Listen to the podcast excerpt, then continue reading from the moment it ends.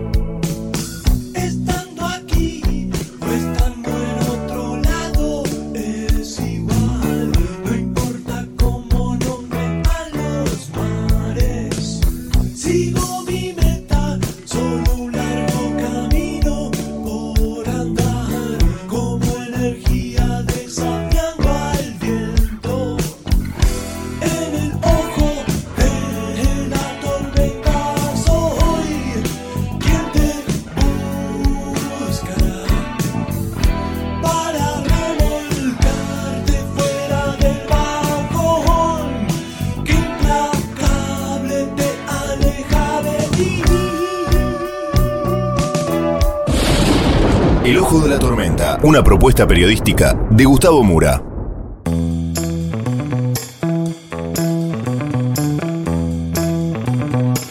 Bienvenidos al Ojo de la Tormenta. El episodio de hoy es Mi ley en la mira.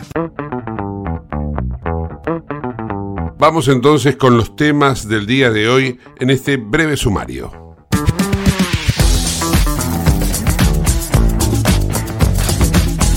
El gobierno, Unión por la Patria y Juntos por el Cambio responsabilizan a Javier Milei por la suba del dólar. El presidente de la nación, que se hallaba desaparecido, hoy irrumpió en la escena política y denunció judicialmente a Javier Milei y a Ramiro Marra por la suba del dólar a más de mil pesos. Por otra parte, los bancos le reclamaron al libertario responsabilidad tras sus dichos sobre los plazos fijos. Al mismo tiempo, Patricia Bullrich culpó a Milei por la corrida, diciendo que provoca la pérdida de valor de los salarios. Sergio Massa abandonó por un momento, si se quiere, la campaña para enfocarse directamente en lo que se refiere al monitoreo del dólar. El todavía ministro de Economía propuso un examen psicofísico para los candidatos que lleguen al balotaje y la moneda norteamericana en el día de hoy en la Argentina se comportó dentro de los valores que se manejaban ayer. Terminó cerrando en 1010 pesos. Por otra parte, vamos a continuar con todo lo relacionado al ataque de Hamas en Israel y a la contraofensiva del ejército israelí en territorio de Gaza. Vamos a compartir unas declaraciones que hiciera el diputado de Juntos por el Cambio Alejandro Finocchiaro en el Parlamento sobre la posición que debería tener todo argentino en medio de este conflicto. Y vamos a recibir un informe desde Europa de Romina Rinaldi acerca de cómo se está observando la situación en Oriente Medio. Sobre cuestiones vinculadas a la política local, un juez no quiso abrir el celular de Chocolate Rigó. En los pasillos de la Casa Rosada se menciona a Luis Barrio Nuevo como la mano que está detrás de la difusión de las fotos de Insaurralde. Y en el Congreso, el gobierno logró imponer la nueva ley de alquileres con modificaciones del Senado, de modo tal que los contratos se mantienen en tres años con actualización semestral. Todo esto y mucho más en el ojo de la tormenta.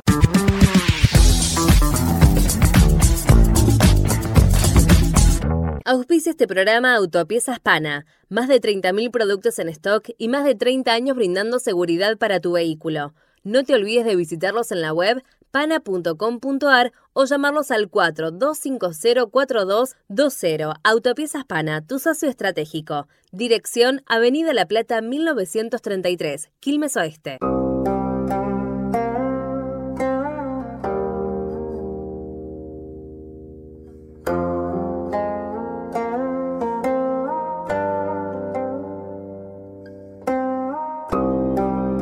El mundo enfrenta en estos días muchas guerras. Hay dos que sobresalen por todas las demás, pero en cada una de ellas está en juego la libertad.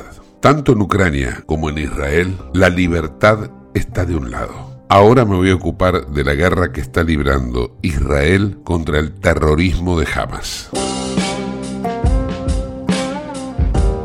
En medio de tanta mediocridad que vive la Argentina, surge una luz de esperanza desde la concepción de un político. Alejandro Finocchiaro es diputado nacional por la provincia de Buenos Aires por Juntos por el Cambio. En su exposición en el Congreso dijo cosas como esta. Escuchemos y aprendamos todos, particularmente aquellos que tienen responsabilidad. Quiero en este homenaje honrar a todas las víctimas del accionar terrorista de Hamas en el Estado de Israel y manifestar mi más amplia solidaridad con todos los judíos esparcidos por la faz de la tierra que tienen amigos o familiares que han sido asesinados, torturados o secuestrados por esta organización terrorista. Quiero dejar bien en claro mi manifiesto apoyo al Estado de Israel a utilizar toda su potencia militar en su legítimo derecho a defenderse del ataque terrorista. Con los terroristas no se negocia, a los terroristas se los combate, hoy, ahora y siempre.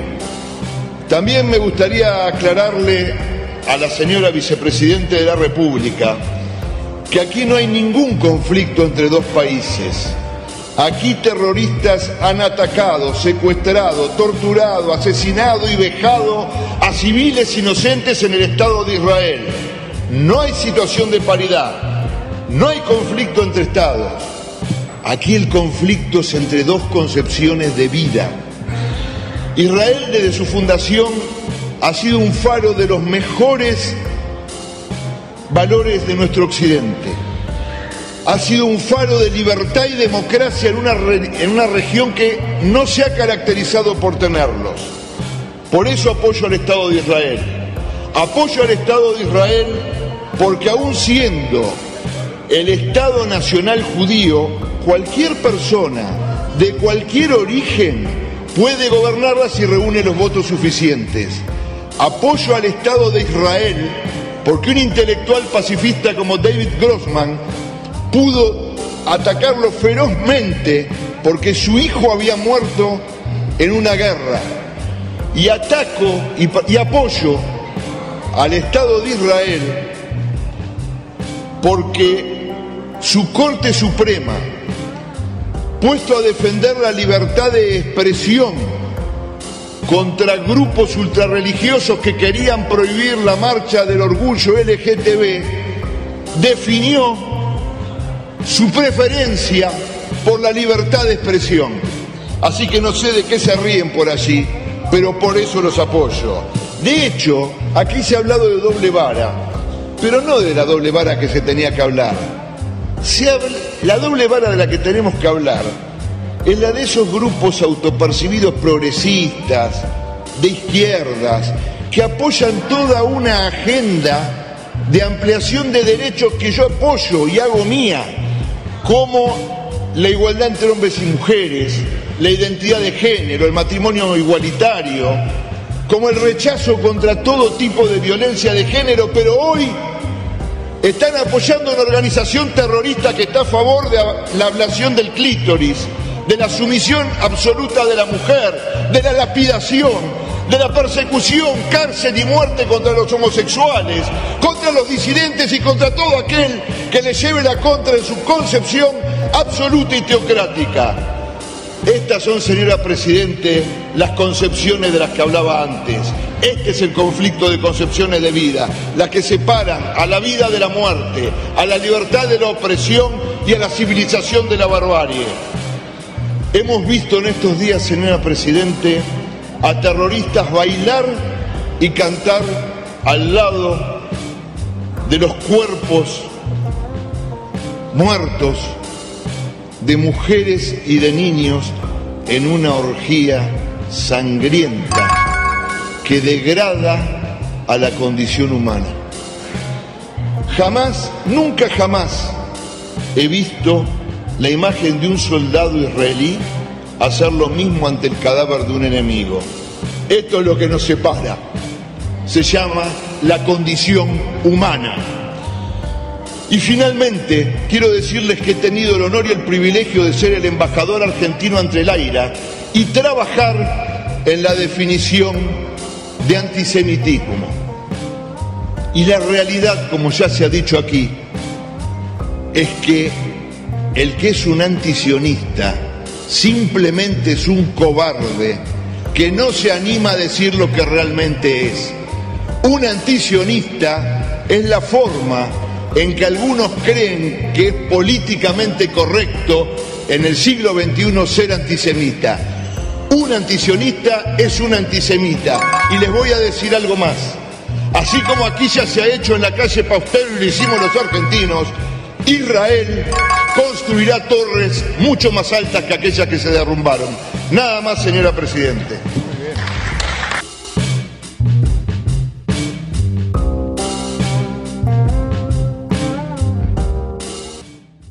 Comunicate con nosotros al 11 59 65 2020, el WhatsApp de Late.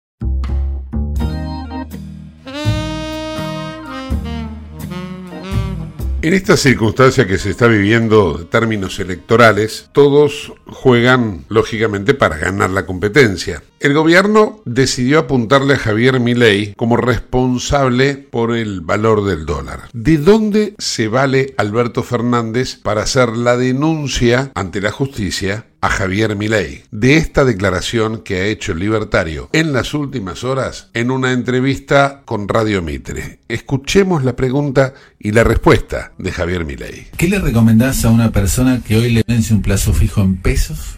¿Que compre dólares ya, le decís? Jamás en pesos, jamás en pesos.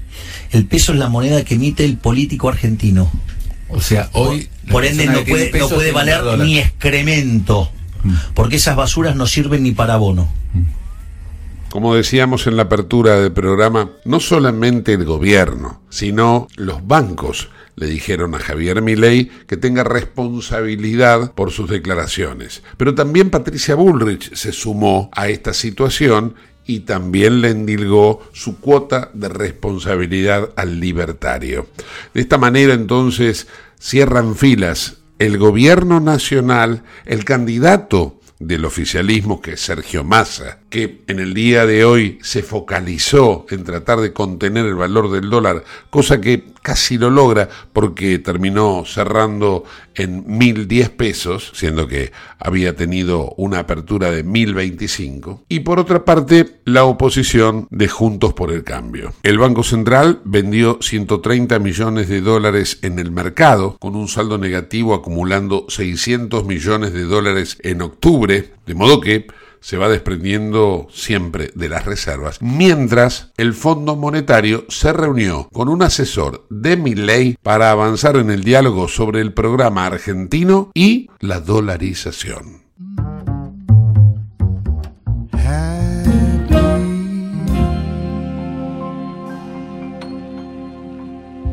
En Lubestop Banfield te revisamos el auto y le hacemos el cambio de aceite y filtros en media hora. Lubestop Banfield es un lubricentro integral donde también podés cambiar las pastillas de freno de tu vehículo. Lubestop está en el SINA 471 Banfield. Y si no podés traer el auto, te hacemos el service a domicilio. Instagram y Facebook, Lubestop Banfield. Ahora vamos a hacer una breve pausa y continuamos con el ojo de la tormenta. No te vayas. En el ojo de la tormenta yace un niño asustado.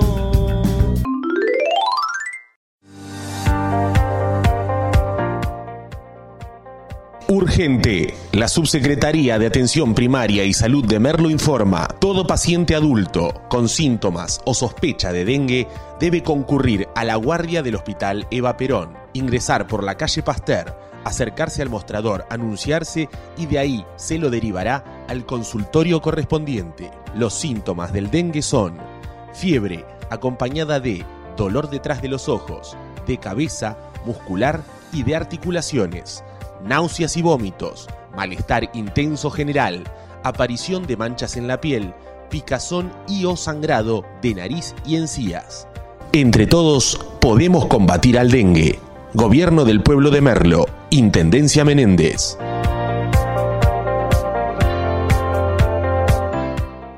En Lanús tenemos actitud verde. Estamos recuperando 25 plazas y parques del municipio, con nuevos espacios verdes, estaciones de juegos para chicos y mayor seguridad para nuestros vecinos. Informate en lanús.gov.ar. Lanús nos une. ¿Tenés Galicia? Tenés que saber algo. ¿Tenés alguna duda? Tenés alguien que te escucha y te da atención 24/7. ¿Tenés ganas de hacer algo? Tenés muchos beneficios en lo que más te gusta. Tenés ganas de no hacer nada. Tenés una app para hacer todo desde el celular sin moverte del sillón de tu casa. Tenés, todo para vivir un día a día mejor. Tenés Galicia. Tenés Galicia.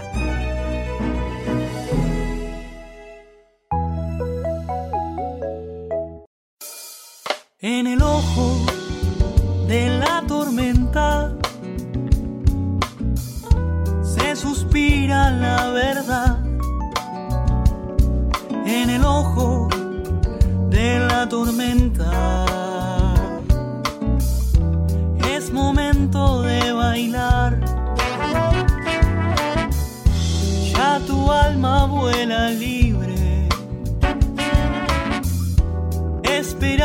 esperando el huracán.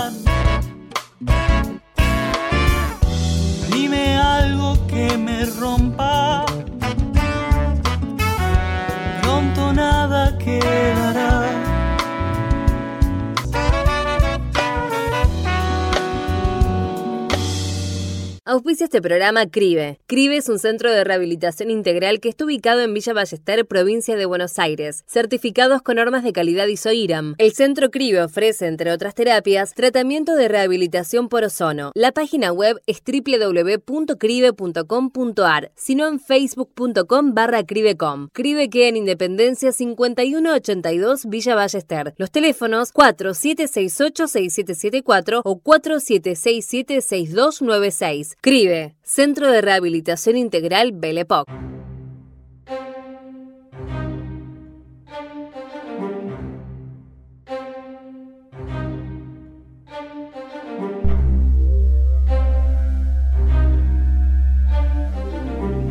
Ahora vamos a abordar esta situación que se generó en Oriente Medio desde la perspectiva de los medios españoles. En Barcelona está Romina Rinaldi, que nos va a pasar revista de qué opinan, qué, qué dicen los diferentes medios de comunicación, tanto escritos como eh, tecnológicos. Romy, ¿cómo estás? Hola Gus, ¿cómo va? Todo bien por acá. Bueno, contanos un poco que, cuál es la, la, visión que se tiene de España de este conflicto para, para ustedes de Oriente Próximo. Bueno, obviamente eh, esta escalada de conflicto ¿no? Eh, ha generado un impacto eh, muy grande en, en, la Unión Europea y sobre todo lo que tú preguntabas de los medios de comunicación, bueno, se ha armado como este minuto a minuto, que es lo que pasaba lo que pasó por bastante tiempo con el tema de la guerra de Ucrania, que es eh, las actualizaciones del minuto a minuto, porque hoy en día es uno de los temas más candentes y que puede llegar a desatar una, una guerra regional o internacional incluso. Entonces, eh, la, el foco de tensión está puesto en este conflicto y en, la escalada y en la evolución del mismo. Eh, al principio, cuando, cuando pasó todo, cuando jamás ataca eh, Israel, los medios estaban eh, puestos el foco en las víctimas israelitas. Ahora, obviamente, con la, el contraataque, con la contraofensiva de, de Israel, eh, los medios están haciendo también mucho hincapié en el tema de la situación actual de la franja de Gaza, de el corte de suministros de, por parte de Israel, de electricidad, de agua y de, y de comidas y de internet. Entonces, también, eh, bueno, hay como mucho foque ahí porque se están, eh, están saliendo noticias en las que dicen que la comida se está acabando, eh, obviamente que sin agua potable, que eh, Gaza no tiene agua potable, eh, no, puede, no puede una persona subsistir y también eh, de que ya hay más de 1.300 palestinos muertos también del, del lado de la franja, entonces hoy en día un poco el foco, el foco también está eh, viéndose por ese lado y sobre la respuesta también que tiene la comunidad internacional, que todos los días aparecen como eh, respuestas distintas y evoluciones eh, en cuanto al conflicto y a las posibles negociaciones para poder llegar a un alto al fuego. Bien, o sea, eh, ahora empieza tal vez a volcarse de alguna manera el, el parecer o tal vez la, la mirada de los derechos humanos de los habitantes de Gaza no así de los terroristas de Hamas, ¿correcto? Eh, correcto, sí, sí, sí. Eh, a ver, el hecho de que Israel ahora con este contraataque eh, ataque a, Gaza y que pueda llegar a poner fin a, lo que es la, la célula principal de Hamas, eh, puede traer muchas muertes de civiles en las que eh, la comunidad internacional ha pedido que esto pare por la cantidad de muertes registradas ya de civiles, sobre todo teniendo en cuenta de que en Gaza hay dos millones de personas, de las cuales el 50% son menores de edad. Entonces, un poco la comunidad internacional y desde Europa se hace un poco de foco a eso. También otro tema que es importante es el tema de que en Israel eh, no han muerto solo personas israelitas, como, como ya lo saben todos, eh, también hay muchos ciudadanos europeos o dobles eh, ciudadanos que se encuentran desaparecidos o personas también que están, estaban de turismo y que tuvieron que ser evacuadas. Entonces está el tema de los aviones. Recién hace un rato llegó un avión desde Tel Aviv a, Portugal eh, con, con, evacuados europeos, con evacuados españoles. Entonces un poco también se está haciendo mucho hincapié en las entrevistas de cómo fue que vivieron estos españoles que fueron testigos de los atentados. También se, eh, parece que eh, falleció una, una chica, una joven, que era doble ciudadana, que estaba haciendo eh, española israelí, que está haciendo el servicio militar y que ahora eh, hoy confirmaron que eh, está, está fallecida, antes pensaban que estaba desaparecida y había como una esperanza de que estaba libre. otra cosa que, que, es importante es que hoy en día, por ejemplo, en este momento, en Barcelona se está realizando una protesta, en este caso es eh, a favor de, Palestina. Eh, hace unos días fue una protesta eh, en solidaridad con Israel, en la que hubo disturbios también. Entonces, como que la situación está muy candente, hay mucha tensión por varios lados. Otro tema también importante es el tema de las ayudas que brinda la Unión Europea en el marco de las ayudas al desarrollo. Estas ayudas han sido muy cuestionadas porque hoy en día, con este ataque tan organizado que hizo Hamas, se ha cuestionado de dónde ha sacado esta ayuda. sabe que Irán eh, ha aportado una gran cantidad significante de ayuda financiera y armamentística para, para Hamas, pero se cree que eh, pueda haber eh, una desviación de los fondos que se estaban dando en el contexto de la ayuda al desarrollo hacia Palestina para soportar este ataque. Una de las cuestiones más importantes que también desató un poco el caos en Bruselas el tema es el tema de la ayuda al desarrollo de los fondos que se enviaban a Palestina que, bueno, eh, con todo esto del ataque se, dio a entender de que evidentemente una gran parte de los fondos que se enviaban de los países desarrollados hacia la, hacia la ayuda al desarrollo podía haber sido eh, malversado, digamos, hacia, eh, hacia Hamas y hacia sostener este tipo de ataque que llevó una capacidad financiera muy grande, que se sabe que Irán eh, ha contribuido con Hamas, que tiene su respaldo total, incluso eh, se ha visto eh, en Irán la bandera palestina flameando por, por varios lados, pero bueno, en el caso de la Unión Europea y también, por ejemplo, en el caso de Canadá, ahora el tema de la ayuda de fondos va a ser más cuestionada y lo que se está intentando es buscar un mecanismo de asegurarse de que esta ayuda realmente llegue a, Palestina y a la población palestina, que la va a necesitar más que nunca, considerando la destrucción que va a dejar eh, los ataques que está haciendo la contraofensiva israelita en este momento. Y que esa ayuda, de hecho, llegue a, la ciudadanía y no a, al, grupo de Hamas. Eh, otra cosa muy importante también es que eh, en los refugios que hoy en día existen en Palestina, que son en realidad refugios que son escuelas de las Naciones Unidas, ya se constataron de que hay eh, varios muertos. Que, que, eran funcionarios de las Naciones Unidas también, entonces esto ha generado como un gran impacto en, en, en, en la ONU, que está pidiendo un alto al fuego, que tenemos a Lula también como presidente, bueno, a Brasil como presidente del Consejo de Seguridad, donde hizo un llamado al secretario general y pide una intervención humanitaria internacional urgente, explicando un poco también ¿no? que jamás libere a los secuestrados, sobre todo a los niños israelíes, y eh, que Israel cese el, el, bombardeo sobre Gaza, con el fin de que los niños palestinos y que las madres puedan ser evacuados a través de un corredor humanitario. En cuanto al corredor humanitario, eh, Estados Unidos hoy confirmó que están habiendo negociaciones con Egipto e Israel, obviamente, para abrir un corredor humanitario en Gaza. Eh, y en el Departamento de Estados Unidos se confirmó esta negociación para que eh, los ciudadanos estadounidenses, en primer lugar, que están en la franja, puedan salir. Y eh, también eh, es importante destacar que el Cairo, por su parte, dijo que solo estaría dispuesto a hacer un corredor humanitario, o sea, servir de ayuda para hacer este corredor y negociar con Hamas, sí Em, en realidad es solo para enviar ayuda humanitaria. Pero de este corredor también deberían salir las, bueno, el personal de Naciones Unidas que está ahí, este personal estadounidense que se encuentra en, el territorio de la franja, y también se pide que se evacúen a mujeres y niños del lugar. Así que bueno, hay que ver eh, qué, va a pasar en las próximas horas o en los próximos días con este tema del corredor humanitario, que es fundamental para el suministro de alimentos a la franja y a su vez, y a su vez para evacuar a niños, mujeres y, personas eh, de otras nacionalidades que se encuentran actualmente en, en la franja. Más allá de ahora lo que acabas de describir y contar todo lo que ocurre en torno a este conflicto de Oriente Medio, ¿qué está pasando en la otra guerra por la libertad que tiene que ver en Ucrania. ¿Qué es lo que está pasando hoy en Ucrania? Bueno, la guerra hoy eh, cumplió 595 días y el presidente ucraniano, ucraniano Zelensky está actualmente en Bélgica, eh, está eh, visitando por primera vez la sede de la OTAN, donde se está celebrando la reunión del Consejo OTAN-Ucrania, en este contexto también del de, conflicto de Israel y Palestina, y está reuniendo a los diferentes ministros de defensa. Se van a reunir no solo por el tema de Ucrania, sino también por el tema de Israel y Palestina, donde eh, Stolberg ya ha anunciado, ya ha hecho un anuncio respecto a, Israel y, y Hamas.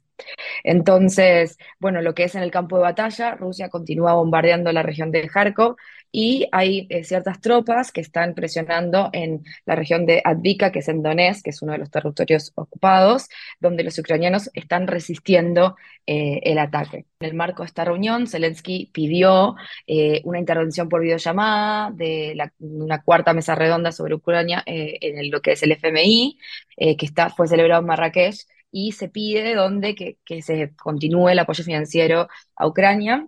También Estados Unidos y Dinamarca y los Países Bajos eh, se, se, van a unir a esta iniciativa de entregar a Ucrania aviones de combate F-16 y también entrenar a pilotos ucranianos. Esto fue anunciado por el secretario de Defensa estadounidense en el día de hoy. Bueno, no sé si tenés algo más que agregar, Romy, para este panorama. Bueno, volviendo un poco a, a, a la guerra, al conflicto de Israel y Palestina, eh, un poco hablar quizás del contexto en el que se que se dio el ataque, de, de cómo se desarrolla eh, este poder que, aumentó jamás, que están en el gobierno de Palestina de facto desde el 2006, 2006. Este ataque se da en un contexto donde Israel por primera vez en mucho tiempo estaba intentando normalizar la relación con los estados árabes, ¿no? En 2020 empiezan a intentar normalizar las relaciones con Bahrein y con Emiratos Árabes Unidos.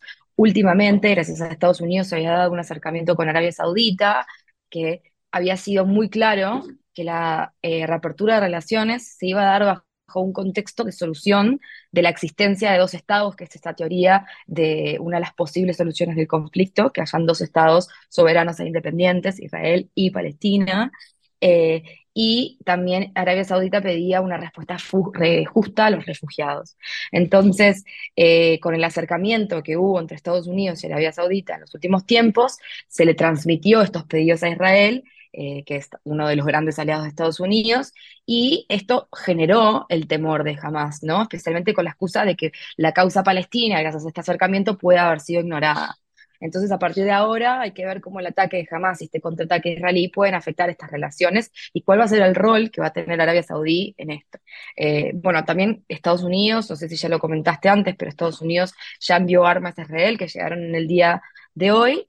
Y otra cosa es que Hamas hace este ataque en un momento donde la Liga Árabe, que es este eh, grupo de estados árabes que eh, se ha conformado como la Liga Árabe, esta organización internacional, está muy unida eh, y, por ejemplo, se había admitido nuevamente al gobierno sirio en el, régimen del, de Bashar al-Assad, que había sido suspendido de la Liga Árabe en el 2011. Eh, y después otra cosa un poco del, del conflicto al día de hoy, eh, evidentemente es un combate muy asimétrico donde se está participando el ejército más grande de Medio Oriente, que es Israel, eh, y estas milicias armadas terroristas que están apoyadas por Irán, como jamás.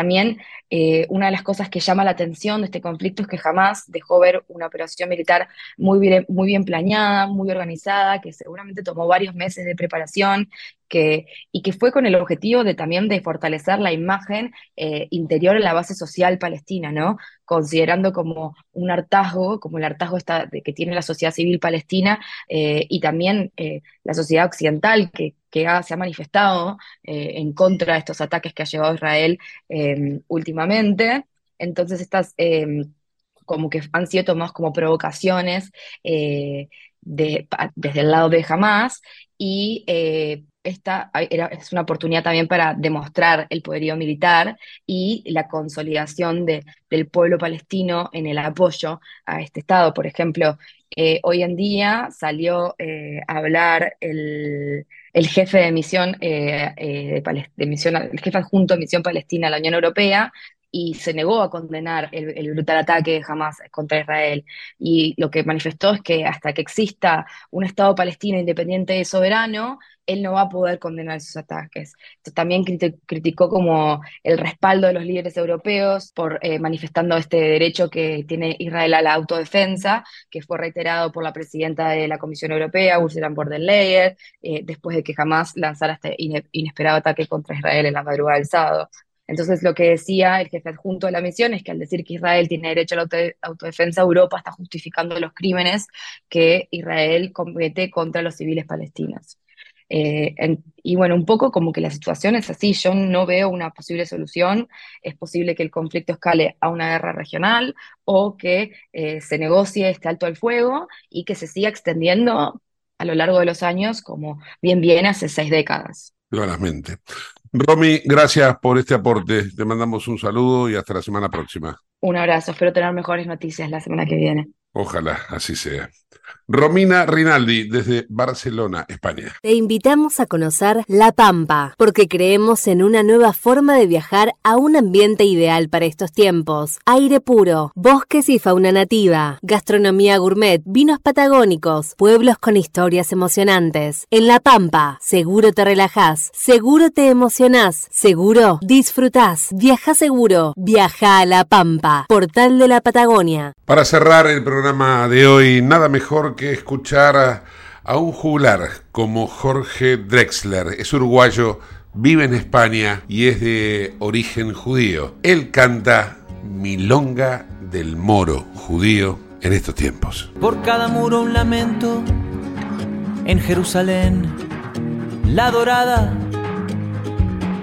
y mil vidas mal gastadas por cada mandamiento yo soy polvo de tu viento y aunque sangro de tu herida y cada piedra querida guarda mi amor más profundo. No hay una piedra en el mundo que valga lo que una vida. Yo soy un moro judío vive con los cristianos. No sé qué Dios es el mío, ni cuáles son mis hermanos. No sé qué Dios es el mío, ni cuáles son mis hermanos.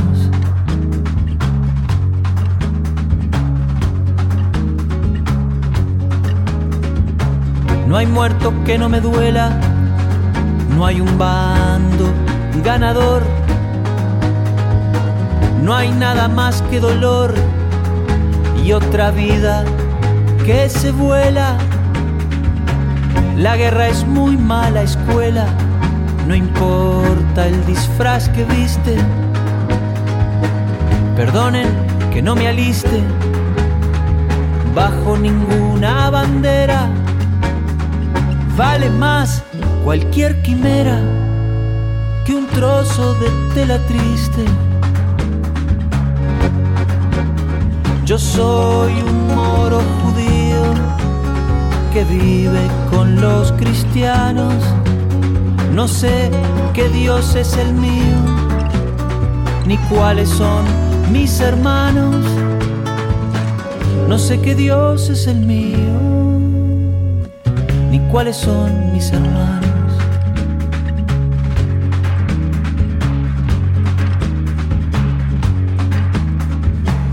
Nadie le di permiso para matar en mi nombre.